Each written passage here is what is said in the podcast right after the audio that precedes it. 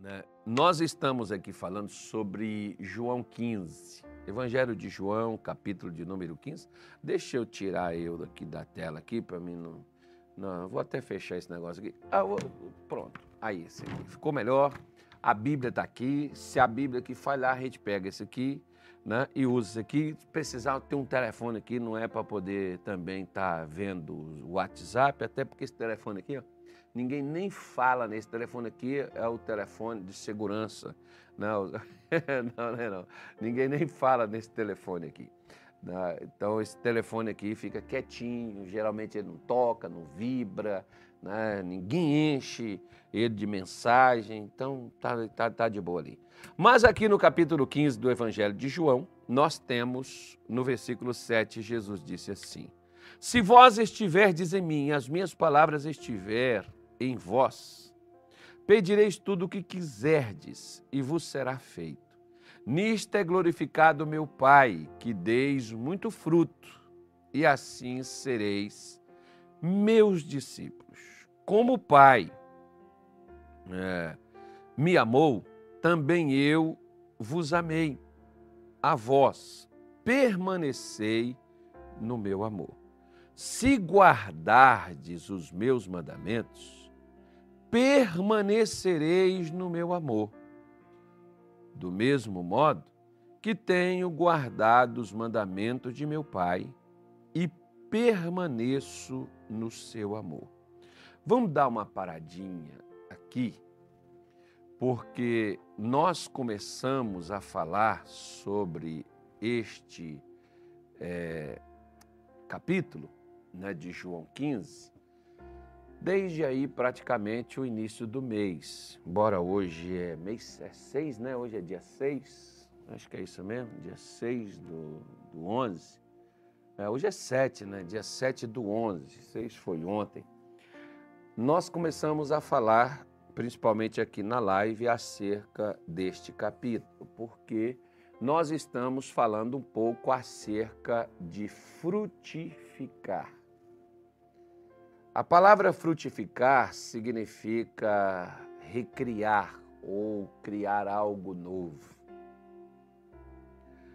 Sempre foi a intenção de Deus, pelo que nós vemos nas Escrituras, sempre foi o desejo de Deus conduzir e atrair o homem a si por esta ótica, por esta regra, que é o amor. Mas na, é, o homem, ele preferiu não andar nessa condição. E esse tem sido o trabalho de Deus Desde que mundo existe, o trabalho de Deus tem sido justamente trazer o homem a isto aqui. Tanto é que você pode ver que no tempo, por exemplo, que o pessoal chama da lei de Moisés, mas é engraçado, né? Lei, obrigação, dever, né? como alguns alguns assim a coloca, embora a lei ela é falando aqui na, do significado, ela é o ensino, significa ensino. E é interessante porque enquanto alguns dizem que a lei obrigava, que a lei exigia, que a lei ordenava, que a lei era ordenanças e assim, assim, assado, e que o homem tinha que fazer aquilo dali. Né? Era tipo assim, é uma obrigação, uma sujeição, era uma forçação de barra à lei. Mas interessante, porque quando você vai para os mandamentos, os chamados dez mandamentos, o primeiro deles colocado lá, ele está chamando para quê? Né? É uma obrigação? Não é uma condição. Não é uma obrigação. É uma condição. Se você quer, né? Se você quer fazer da maneira que Deus assim determinou, então lá está as condições. A condição está lá. E nessa condição que está lá, o que, que o Senhor Deus diz? No capítulo 12 do Evangelho de Marcos, versículo de número 30, no 29, alguém fez uma pergunta para Jesus, né? um professor, um professor, teólogo, um pastor, alguém ali, né? chegou ali e fez para ele uma pergunta acerca de qual era o primeiro de todos os mandamentos. E aí Jesus respondeu né, que o primeiro de todos os mandamentos é: Ouve, ó Israel. Ouça, ó Israel. O Senhor é um. Na sua Bíblia e na nossa Bíblia está escrito assim: ó, é o único Senhor. Né?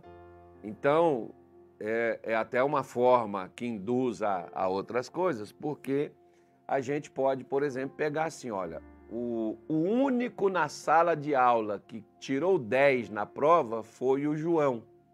Então significa que tinha mais alunos na sala, né? Então significa aí que tem mais senhores.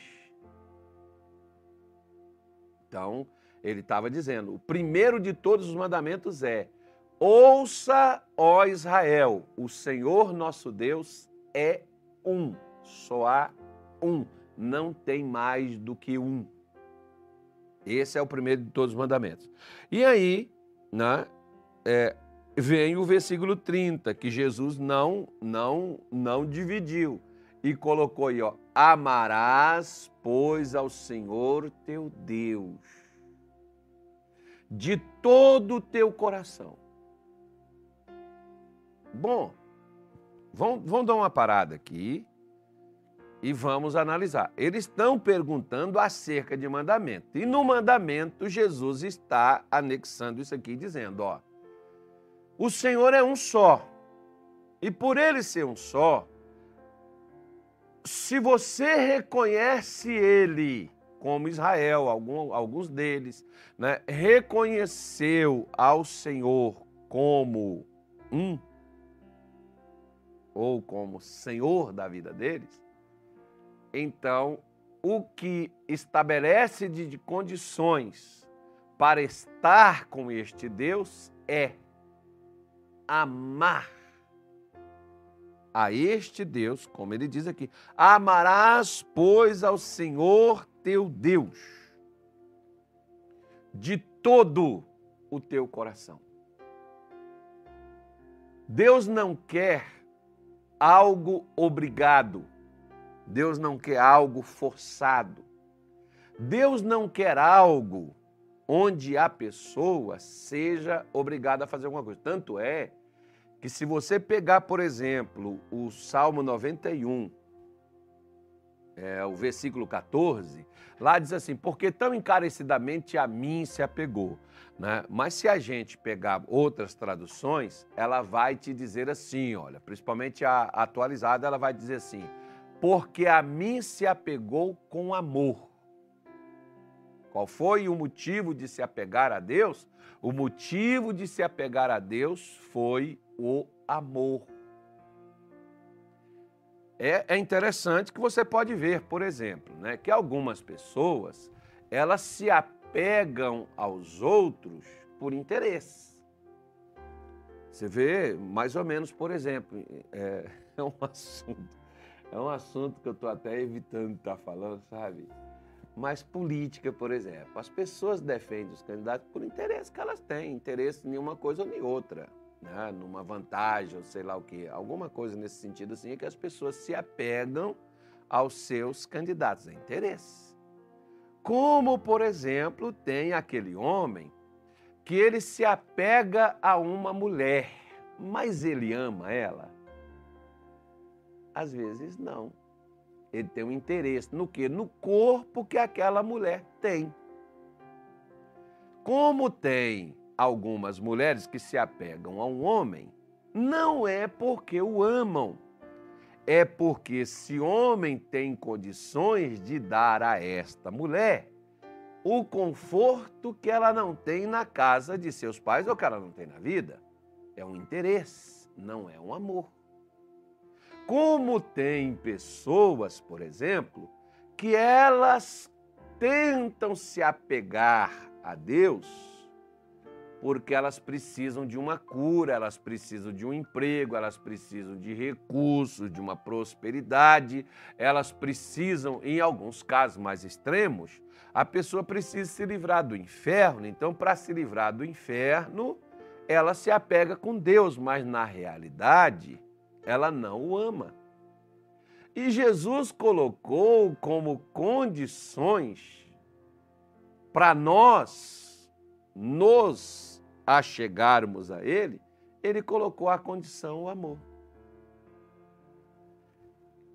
Ele não colocou exigência, ele não fez exigência. Olha, é porque você pode, por exemplo, fazer tudo para Deus e não ter benefício de nada.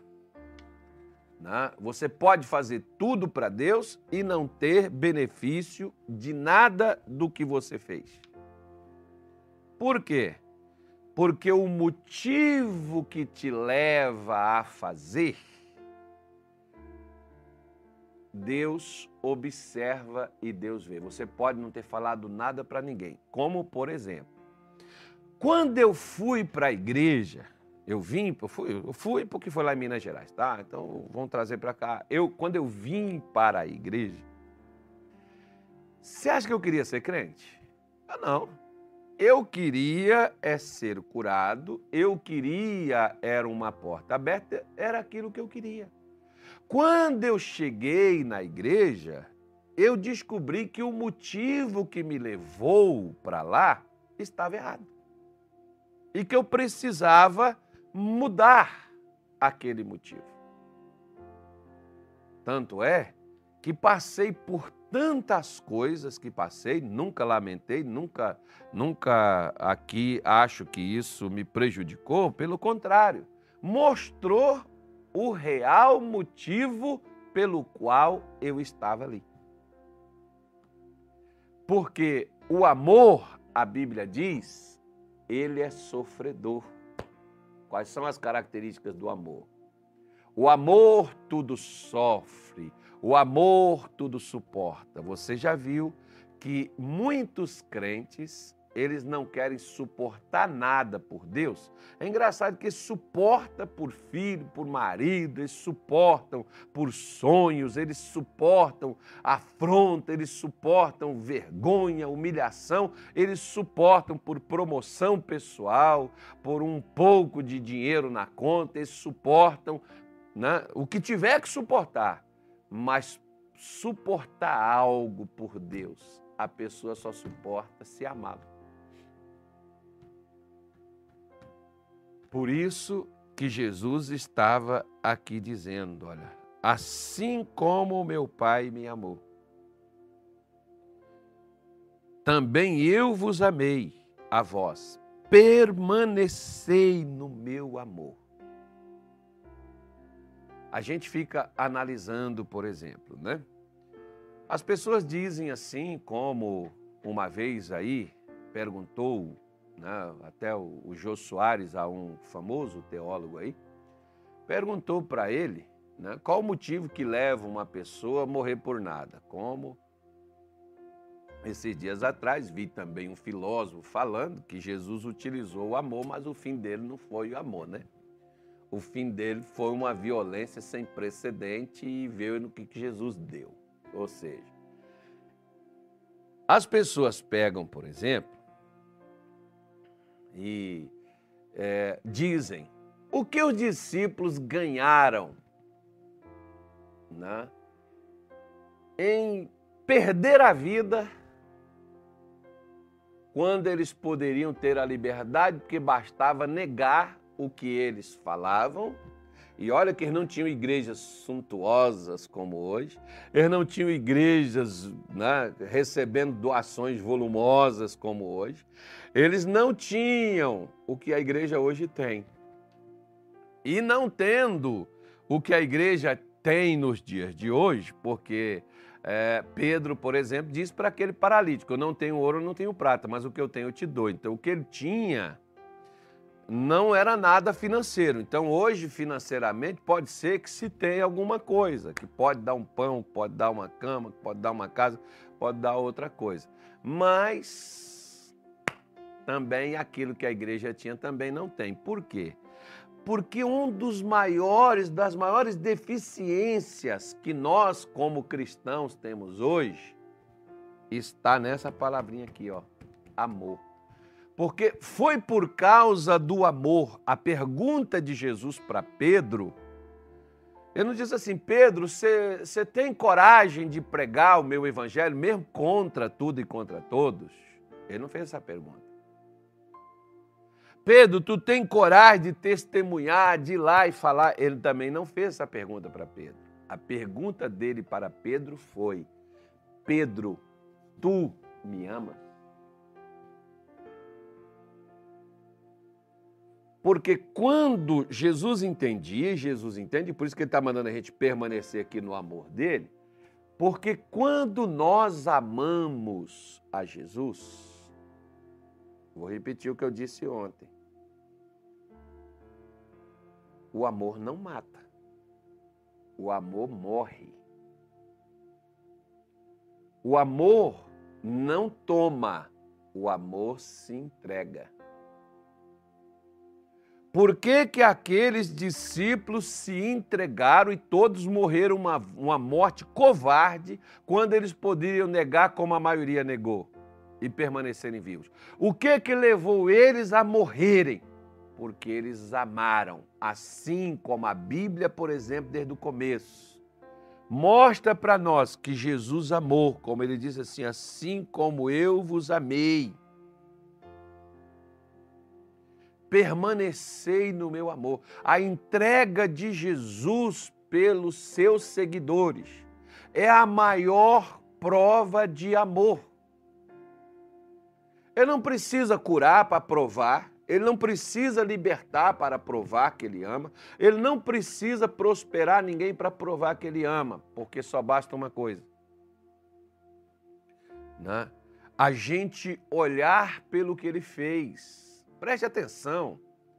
Ele era o filho de Deus, ele poderia, primeiro, não ter descido, segundo, ele poderia ter subido e não ter morrido por nós, essa morte horrível que ele passou por ela, né? esse escárnio, essa humilhação, ele sendo Deus. E por que, que ele fez isso? Ele fez isso porque o amor era maior do que o medo. Ele fez isso porque o amor era mais forte do que o desprezo que deram a ele. Ele fez isso por amor. Por isso que quando nós, nós podemos, eu posso pregar como Paulo, por exemplo, lá na primeira carta aos Coríntios, né? Você pode pegar e você pode me acompanhar aí, eu estou em Romanos, tem que vai para frente, Carlos Salles, né? Como Paulo, Paulo mostra, por exemplo, né, é que Ainda que eu falasse a língua dos homens e dos anjos, se não tivesse amor, seria como o metal que soa e como o sino que tine. Ou seja, é apenas barulho. Se nós, por exemplo, né, fazemos isso, se não tiver amor, e umas coisas interessantes que Paulo fala sobre as características do amor, né? Porque ele diz assim: olha, ainda que eu tivesse o dom da profecia, que a pessoa pode profetizar. E, e hoje em dia o que as pessoas mais estão, vai mais tanta profecia. Ai, meu Deus, eu não aguento mais abrir YouTube, é só profecia, profecia. Aí profecia que não acontece nunca. Aí diz assim: e conhecesse todos os mistérios e toda a ciência, que eu tivesse conhecimento de tudo e tivesse uma fé de tal maneira que tal que transportasse os montes. Primeiro que isso é impossível. É impossível, por exemplo, uma pessoa separar a fé do amor, porque a fé só opera se tiver amor. Onde está escrito isso? Na sua Bíblia. Na nossa Bíblia está escrito. Já vou mostrar já. Tá? Porque Paulo está dizendo, ainda que eu tivesse uma fé de tal maneira que eu transportasse os montes, se não tivesse amor, isso não serviria para nada. Isso não ia mudar nada. Isso não me levaria a canto algum. Você está entendendo porque tem gente que não cresce, porque tem gente que não muda, porque tem gente que não melhora? Porque ele pensa que tem só que lutar, enfrentar o inimigo, partir para cima, repreender o mal, diz, diz, né? É, brigar com Satanás, brigar com Deus, brigar com o mundo, ficar contra tudo e contra todos. Porque a fé, nós defender nossa fé, defender nossa fé, em nome da fé, odeia. Em nome da fé, xinga. Em nome da fé, despreza. Em nome da fé, maltrata. Em nome da fé, odeia. Em nome da fé. E acha que isso é o certo? Às vezes, eu não sei como que Deus olha para nós nos dias de hoje, para a sua igreja, para nós pastores nos dias de hoje, ou suponhamos que Paulo, vamos pegar Paulo, né? Suponhamos que Paulo, que não está vendo, né? Que Paulo tivesse vendo o que a gente está fazendo, que Paulo tivesse vendo o que está acontecendo no país, nos dias de hoje, recente ou anteriormente, Acho que Paulo olhava e falava, vocês não leram minha carta. Não, o que, que, que estão lendo? É, estão lendo que? É, é, não, é, é deve, deve ser outra coisa. Eu ia falar o um nome aqui, mas não vou falar, né? Eles estão lendo outra coisa. Não, eles não estão lendo, não. Porque se está lendo e está fazendo isso, né, e ele está garantindo aqui, se não tiver amor, não vai chegar a canto nenhum. Não vai adiantar nada. Como eu disse para você, pode, existe a possibilidade de que a fé faça algumas coisas, né?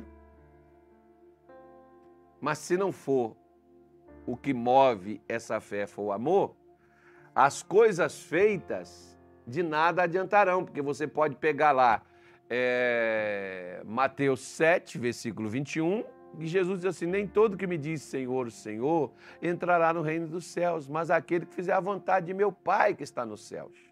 Porque naquele dia muitos virão. Quantos virão? Muitos virão e dirão. O que, que eles dirão? Né? Diz assim: Em teu nome expulsamos demônios, em teu nome nós profetizamos, em teu nome nós fizemos milagres, mas qual foi o, qual foi o combustível, o que foi utilizado para poder fazer essas coisas? Se não foi o amor, não vai valer de nada. Se o que motivou, a motivação não foi o amor, de nada vai servir tudo o que foi feito. Por isso que Jesus está dizendo: muitos virão e que nós não estejamos no meio de muitos. Que naquele dia vão falar, mas eu profetizei. Né? Mas eu fiz, eu expulsei demônios, eu fiz milagres no teu nome. Mas o que motivou a isso? foi o amor? Porque Paulo, por exemplo, a igreja da galáxia, para você falar assim, ah, mas é, tá, isso aí só está escrito em Coríntios, nós temos que ter mais base. Então tá bom, não tem problema não. Eu te dou mais, só não vou te dar tudo agora, vou te dar só essa. Depois eu dou mais, que eu vou continuar falando aqui sobre isso. Não, não sei porquê, mas vamos falar. Porque em Gálatas 5, versículo 6, Paulo diz assim: Porque em Cristo Jesus nem a circuncisão, ou seja, havia uma disputa que os judeus, quando, mesmo os, os que convertiam, né, quando convertia um, um, um, um, gentil, eles queriam que também a pessoa circuncidasse para poder né, comprovar que ali a pessoa está cumprindo os preceitos, que a pessoa está cumprindo as ordenanças ali e tal.